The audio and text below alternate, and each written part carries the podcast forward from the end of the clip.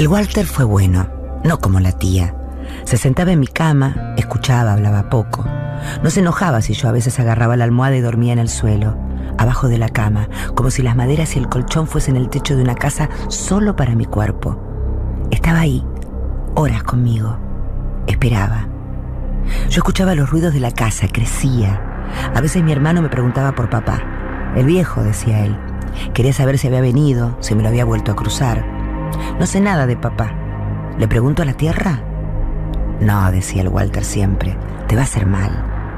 Una tarde esperé que la tía se fuera a comprar algo para comer y salí. Lo busqué al Walter en la pieza de al lado. Habían sacado la cama grande. Estoy sola, pensé. ¿Y si el Walter y la tía no vuelven más? Fui a la cocina y abrí una lata de arvejas. Me dio pena tirarlas, así que vacié la lata arriba de la mesa.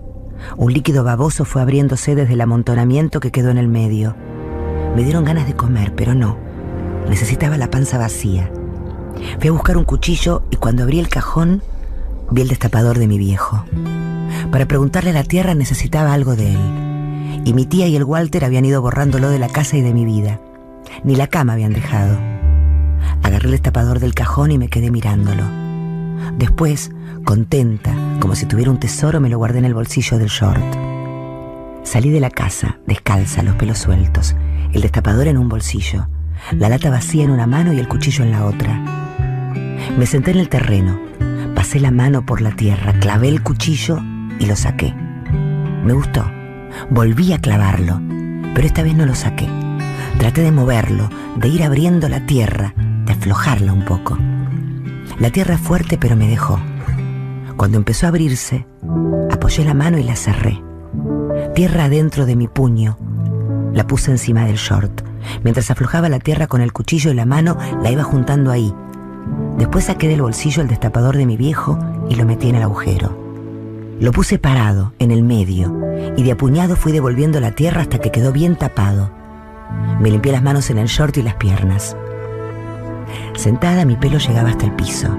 Tenía el color de ese suelo en el que vivía. Hubiera querido que saliera aunque fuese algún bicho a estar conmigo, pero no pasó. Esperé igual, mirándome las manos, las piernas y el cuchillo. Después agarré todo, tierra y destapador, y pensé en la última vez que lo había visto a mi viejo destapando una birra. Pensar eso me dolió. Con bronca metí todo junto en la lata. Me paré y fui para adentro. Una parte del jugo de las arvejas se había escurrido al suelo.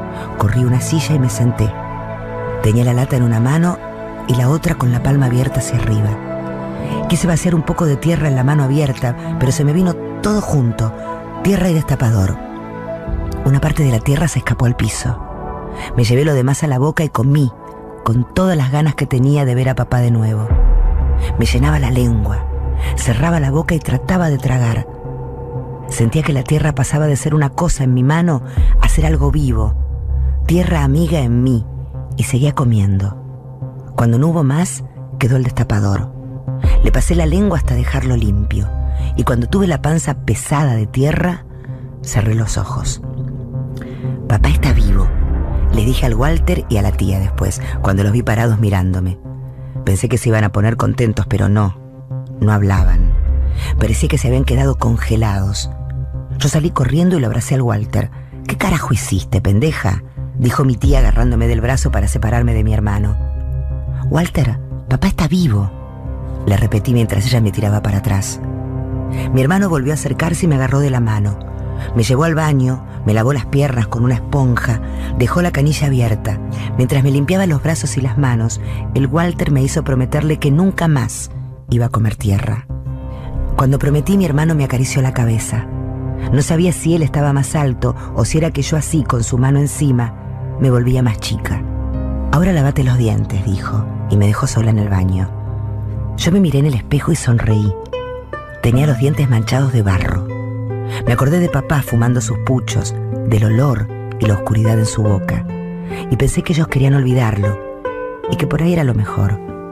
Volví a abrir la canilla, metí el cepillo abajo del agua y puse un poco de pasta. Mojé todo y empecé a cepillarme. Volví a la cocina y quise hacer el último intento. Tu hermano está vivo. La tía se dio vuelta y me miró furiosa.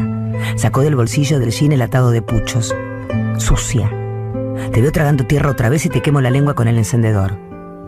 Me asusté tanto que por un tiempo ni pisarla quería, así que trataba de no salir en patas nunca. Si me daban ganas de comer tierra, me mandaba la comida bien caliente, así como la tía la sacaba del fuego. No esperaba. Me llenaba la boca y sentía la piel del paladar hacerse ampollas. La lengua ardiendo me obligaba a tragar un vaso de agua tras otro. Me llenaba la panza y las ganas de tierra se iban. Al día siguiente apenas comía, apenas podía hablar. En la escuela, con el tiempo, nos dejaron de joder. No hubo más tierra dentro de mi mochila, ensuciándome los cuadernos acompañada de risas por lo bajo. Tampoco papeles de alfajores, esos que quería y no podía comprar, rellenos con tierra sobre mi banco. Solo algunas miradas cada tanto y mucho silencio. Y todo sin la tierra anduvo perfecto, hasta que la señora Ana no vino más. No duerme